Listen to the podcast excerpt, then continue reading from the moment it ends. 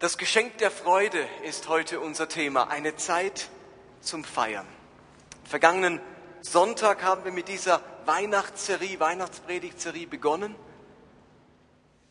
Drei Geschenke für dich, entdecke die Bedeutung von Weihnachten. Und der Bibeltext, den wir miteinander gelesen haben, stammt, stammte aus dem Lukasevangelium und ich lese ihn noch einmal vor. Lukas Kapitel 2 ab Vers 8. Altbekannt hört man ja in dieser Weihnachtszeit ganz oft. In dieser Nacht bewachten draußen auf dem Feld einige Hirten ihre Herden. Plötzlich trat ein Engel Gottes zu ihnen und Gottes Licht umstrahlte sie. Die Hirten erschraken sehr und der Engel sprach zu ihnen, fürchtet euch nicht. Siehe, ich verkündige euch große Freude, die allem Volk widerfahren wird. Heute ist für euch in der Stadt in der schon David geboren wurde, der lang ersehnte Retter zur Welt gekommen. Es ist Christus der Herr. Und daran werdet ihr ihn erkennen.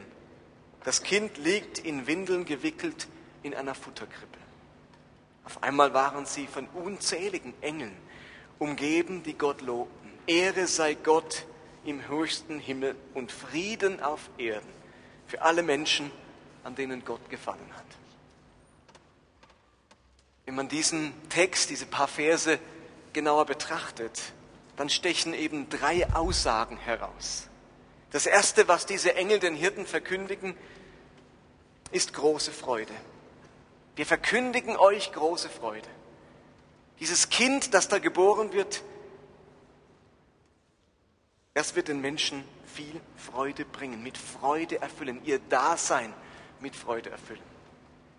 Das andere, was aus dem Text herausspricht, was der Engel verkündigt, ist, dass ein Retter geboren wird. Dieses Kind kommt auf die Welt, um zu retten, um zu befreien. Und das ist für all diejenigen höchst relevant, die eben Befreiung, die Errettung brauchen. Von irgendetwas. Und das war unser Thema letzten Sonntag. Und das Dritte, was aus diesem Text heraussticht und was der Engel verkündigt, ist Frieden. Menschen sollen durch die Ankunft dieses Kindes Frieden erleben. In ihrem Herzen, aber auch um sich herum. Und nachdem es letzten Sonntag um die Rettung geht, das Geschenk der Freiheit, geht es eben heute um das Geschenk der Freude. Dieser Engel verkündet den Hirten große Freude. Fürchtet euch nicht, siehe, ich verkündige euch große Freude, die allem Volk widerfahren wird. Heute ist für euch in der Stadt, in der schon David geboren wurde, der lang ersehnte Retter zur Welt gekommen. Es ist Christus, hebräisch, der Messias, der Herr. Diese Engel verkündigen große Freude. Sind Engel Lügner? Können Engel überhaupt lügen? Also ich gehe mal davon aus, wenn die Engel das verkündigen, große Freude, dass das wirklich stimmt. Weihnachten scheint also nicht Anlass für eine kleine Freude oder eine durchschnittliche Freude zu sein, sondern für große Freude. Im Griechischen Charan Megale, die Mega-Freude. Weihnachten bringt uns das Geschenk der Freude. Und warum ist das so? Warum ist Weihnachten der Moment der Freude? Warum bringt dieses Fest Freude? Was soll an Weihnachten Freude machen? Und genau das wollen wir eben in dieser Serie miteinander klären. Ich möchte euch heute Abend zwei einfache Gründe nennen, warum die Engel sagen können, das ist ein Fest der Freude. Wie diesem Jesus in seiner Person scheint etwas verbunden zu sein, das Freude auslöst. Kommen wir zum ersten Grund. Weihnachten ist ein Grund zur Freude. ihr seht die Überschrift auch an der Leinwand und habt sie auf eurem Predigtzettel. Weil es deutlich macht, wie sehr Gott uns liebt.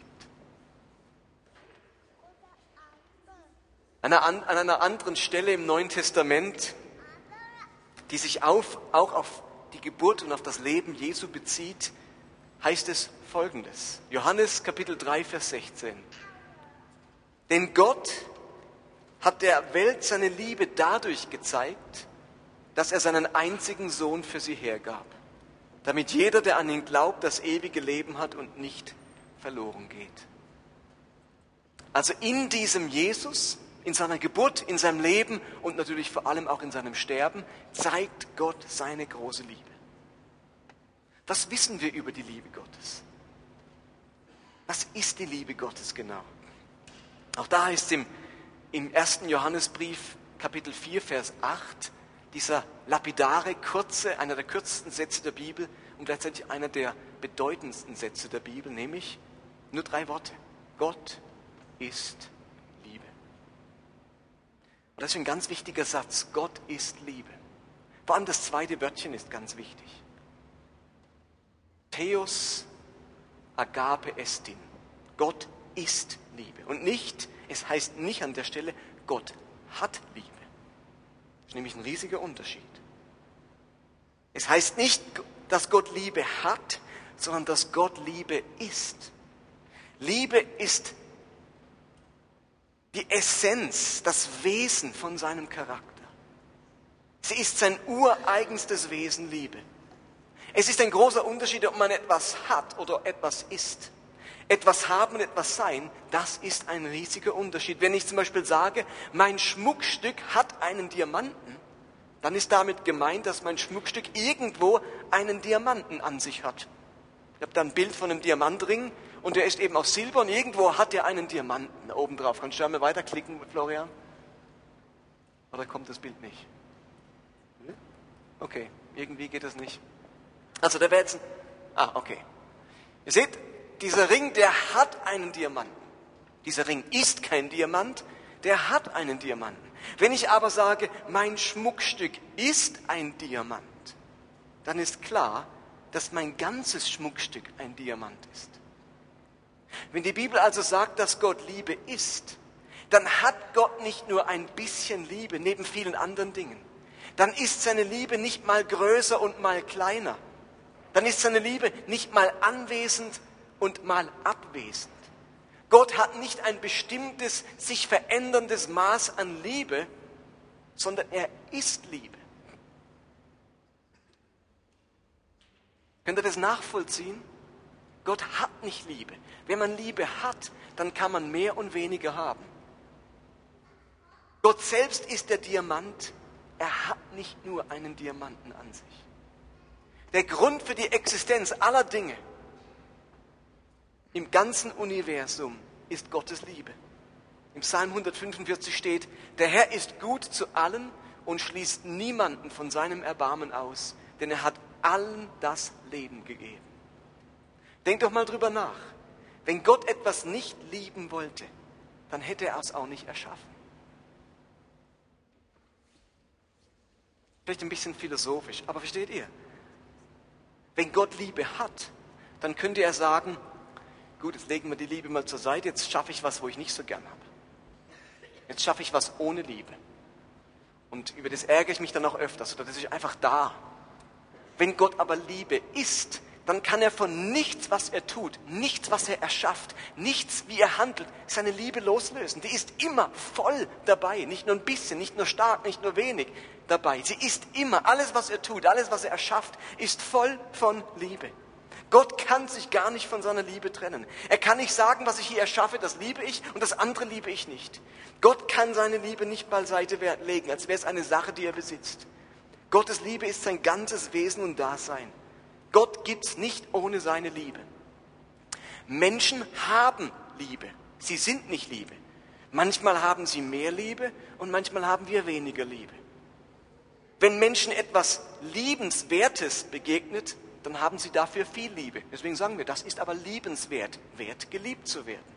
Und wenn uns etwas Anstößiges begegnet, dann haben wir dafür weniger Liebe. Wenn Menschen, wenn es uns gut geht, wenn wir genug Kraft haben, dann lieben wir stärker. Und wir alle wissen, wenn es uns schlecht geht und wir erschöpft sind, dann lieben wir für gewöhnlich weniger. Aber alles, was wir sehen, die Billionen von Dingen, auch die Dinge, die wir nicht sehen können, die wurden von Gott erschaffen, damit er sich daran erfreuen kann. Er liebt alles, auch wenn wir so manches mit unserer Sünde durcheinander bringen. Jeder Stern, jeder Planet, jede Pflanze, jedes Tier, jede Zelle und vor allem jeder Mensch wurde erschaffen, weil Gott es liebt. Weil Gott es liebt, Dinge zu erschaffen.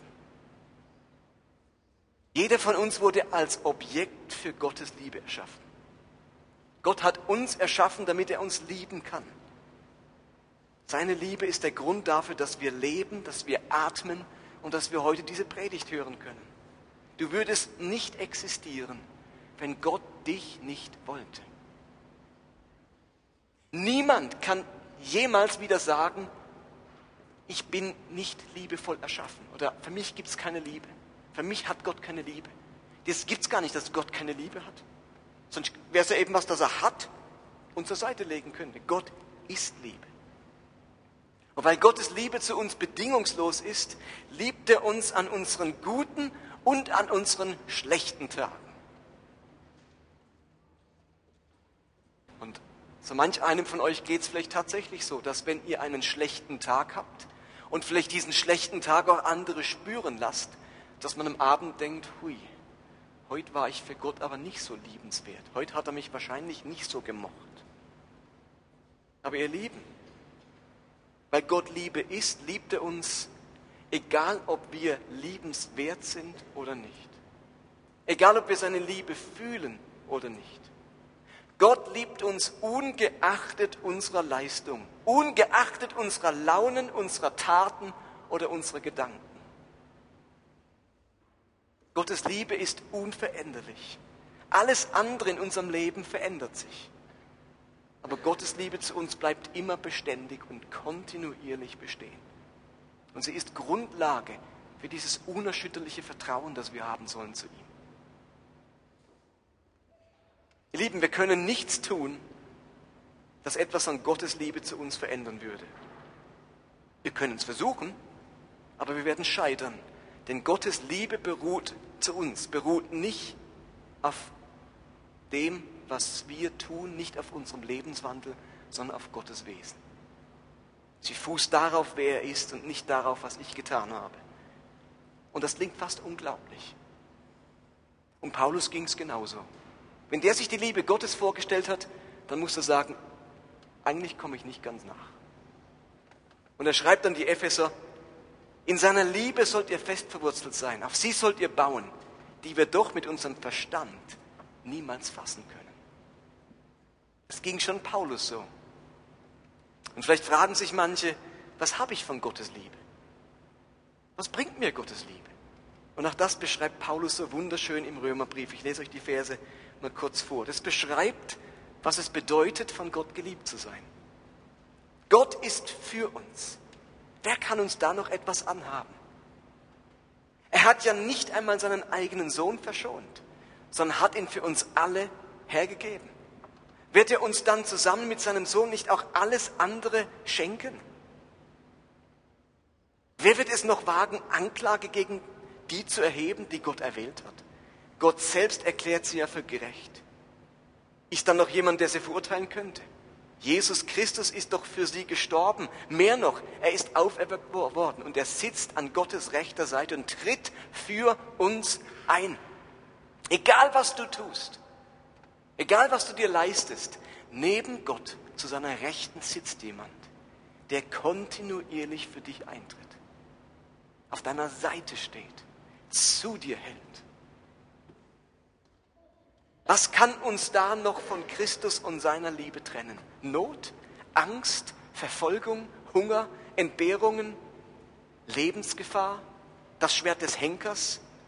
Ja, ich bin überzeugt, dass weder Tod noch Leben, weder Engel noch unsichtbare Mächte, Mächte, weder Gegenwärtiges noch Zukünftiges noch gottfeindliche Kräfte, weder Hohes noch Tiefes, noch sonst irgendetwas in der ganzen Schöpfung uns je von der Liebe Gottes trennen kann, die uns geschenkt ist in Jesus Christus, unserem Herrn. Und wann wurde uns diese Liebe geschenkt? An Weihnachten hat Gott diesen Sohn geschenkt in die Welt.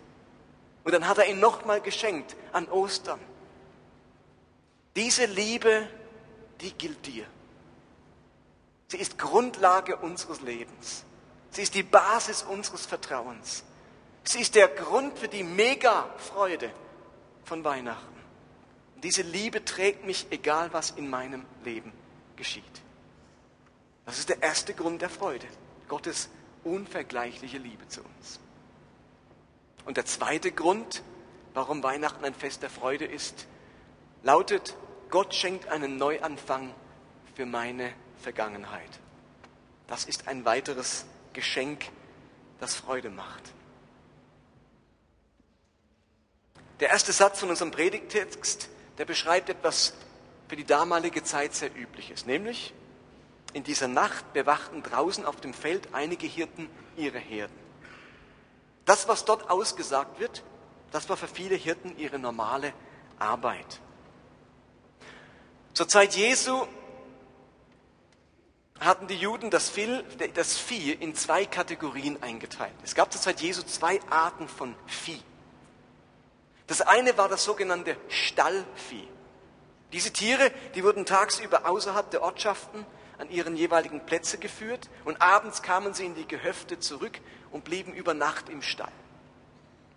Das andere, das war das sogenannte Weidevieh. Es blieb Tag und Nacht draußen auf dem Feld.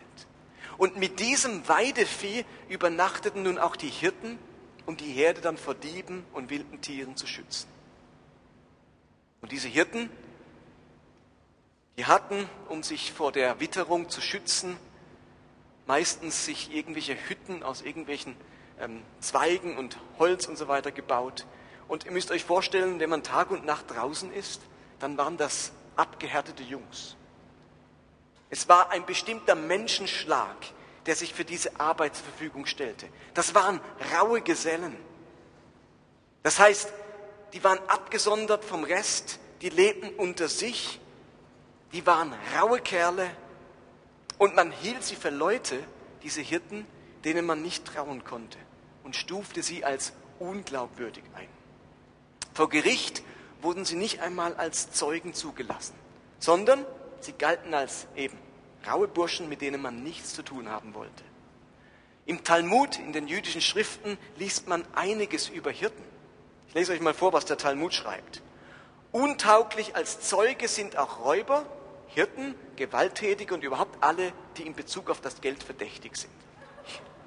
Hirten in einer Reihe mit Räuber und Gewalttätigen. Andere Stelle aus dem Talmud. Man darf von Hirten keine Wolle, keine Milch und kein Böcklein kaufen, weil man nie weiß, ob, es, nicht, ob es sich nicht um gestohlenes Gut handelt. Und eine dritte Stelle, die Empfehlung im Talmud lautet, ein Mensch lasse seinen Sohn nicht zum Eselsführer, Kameltreiber oder Hirten ausbilden, denn deren Handwerk ist ein Handwerk der Räuber. Ihr Lieben, das war damaliges Denken über Hirten.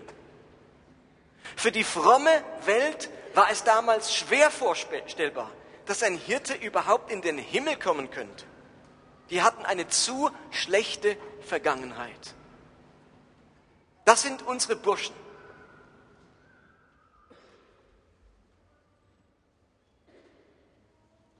Und ihr Lieben, deswegen überrascht es so, dass Gott diesen Leuten als erstes sagt, dass der Erlöser geboren ist und dass sie ihn finden können.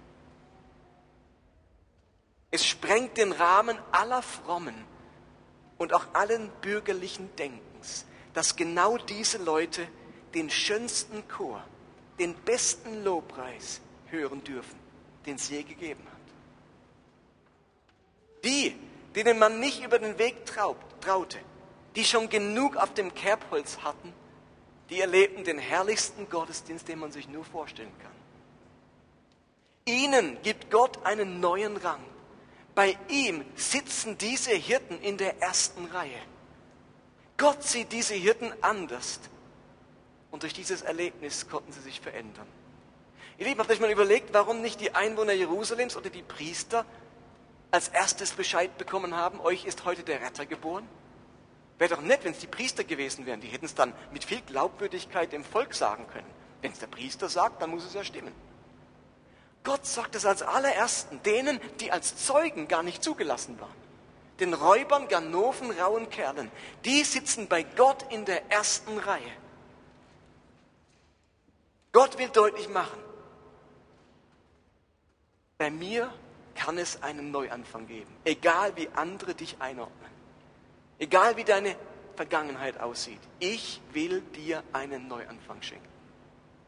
Und darum heißt es im Römerbrief, Kapitel 4, glücklich sind alle, denen Gott ihr Unrecht vergeben und ihre Schuld zugedeckt hat. Glücklich ist der Mensch, dem Gott seine Sünden nicht anrechnet. Und vielleicht sitzt du heute Abend hier und fühlst dich ähnlich wie diese Hirten. Wenn du dein Leben und deine Vergangenheit anschaust, dann hast auch du so einiges auf dem Kerbholz. Da ist nicht alles rund gelaufen in deinem Leben.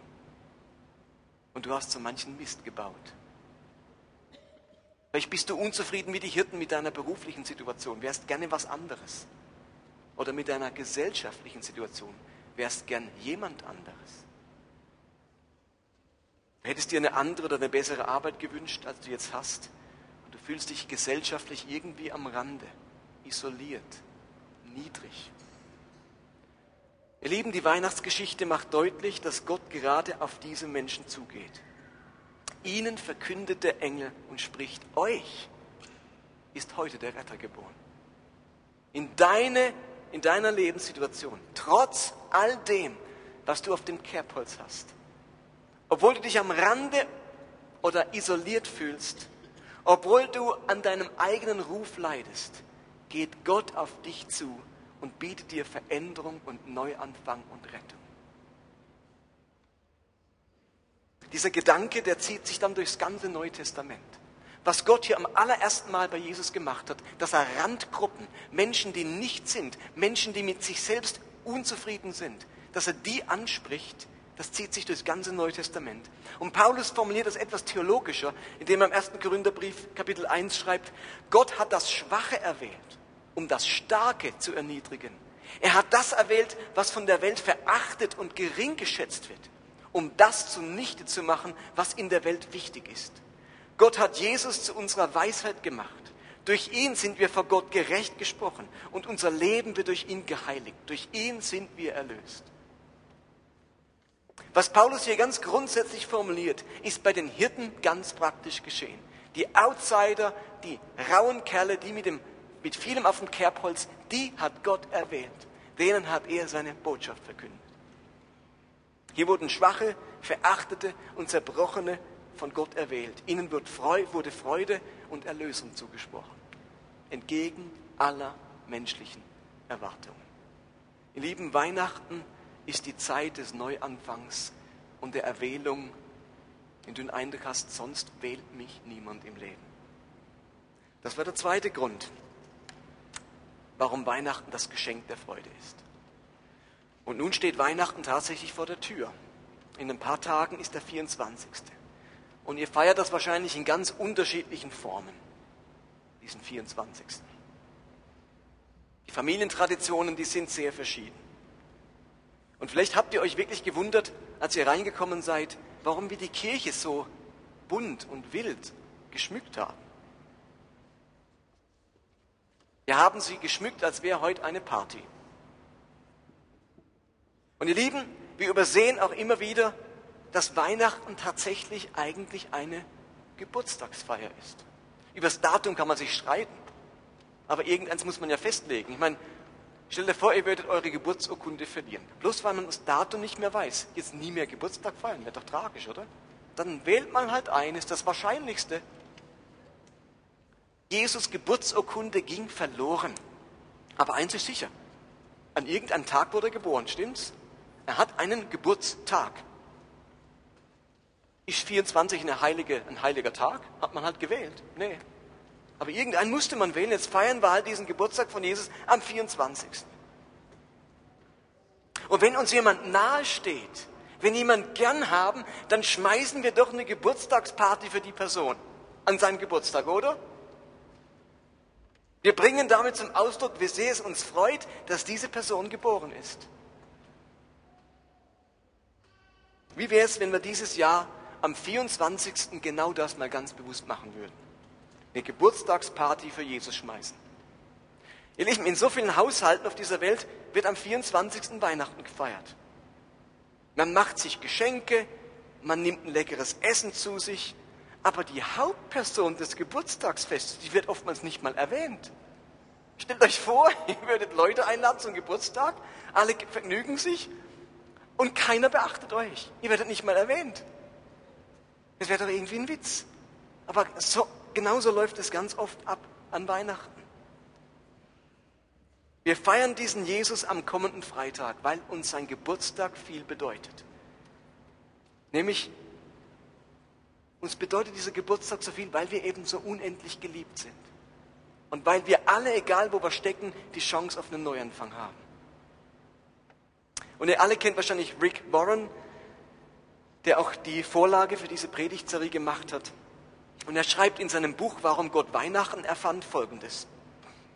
Über ihre eigene Weihnachtstradition. Damit begann eine mittlerweile fünf Jahrzehnte andauernde Familientradition bei den Warrens. Wir feiern an jedem Heiligabend eine Geburtstagsparty für Jesus.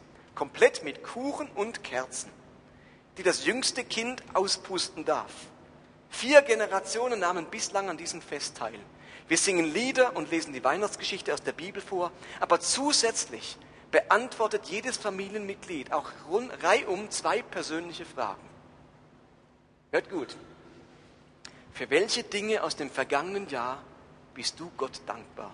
Und die zweite Frage, da du heute, da heute der Geburtstag von Jesus ist, welches Geschenk wirst du ihm im nächsten Jahr machen? Diese zwei einfachen Fragen haben zu einigen der tiefgründigsten und bewegendsten Momente unserer Familiengeschichte geführt. Wir haben letzten Freitag Weihnachten gefeiert, weil Nina und ich über Heiligabend weg sind in den Ferien. Also haben wir uns mit unseren Freunden Willi und Vero und unseren Kindern getroffen am Freitag zum Weihnachten feiern. Und wir haben einfach mal diese Idee befolgt von Rick Warren. Und wir haben Weihnachtslieder gesungen, gut gegessen, dann haben wir diese zwei Fragen gestellt. Für was bist du in diesem Jahr Gott dankbar? Und dann haben wir eine Austauschrunde gemacht. Und dann haben wir die zweite Frage gestellt. Was willst du Jesus zu seinem Geburtstag das kommende Jahr schenken?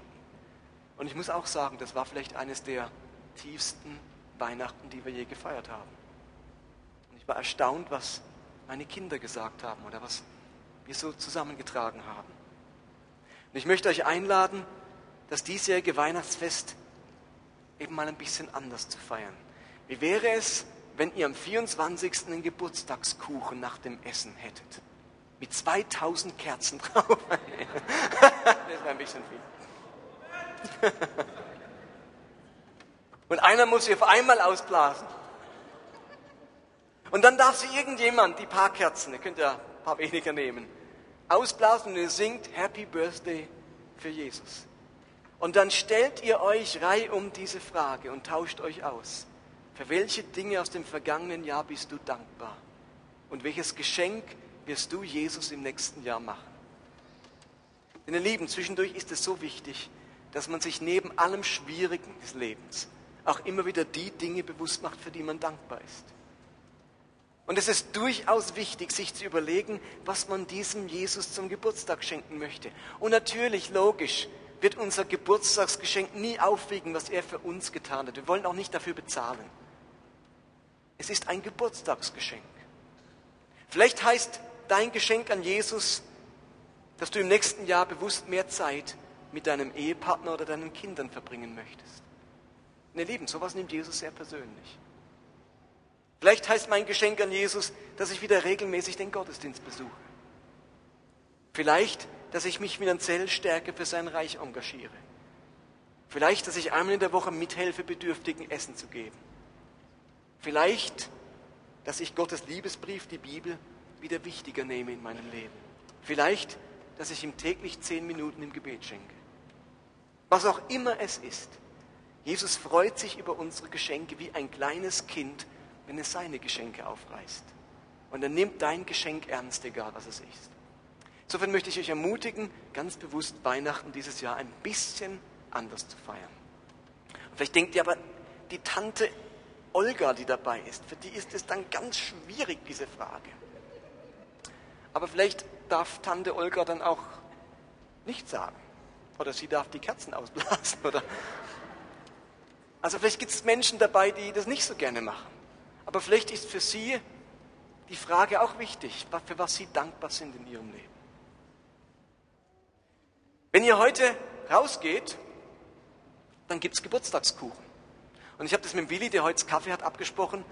Wir haben extra nur so viel Kuchen gemacht, dass ihr euch nicht alles satt essen könnt, damit es im Kaffee noch, ähm, damit dort noch genug gegessen wird. Aber wenn ihr heute rausgeht, dann bekommt jeder ein Stückchen Geburtstagskuchen. Und das dürft ihr dann hier in der Kirche essen. Bitte nicht krümeln. Und euch wie daran erinnern, okay, wir feiern heute Geburtstag von Jesus.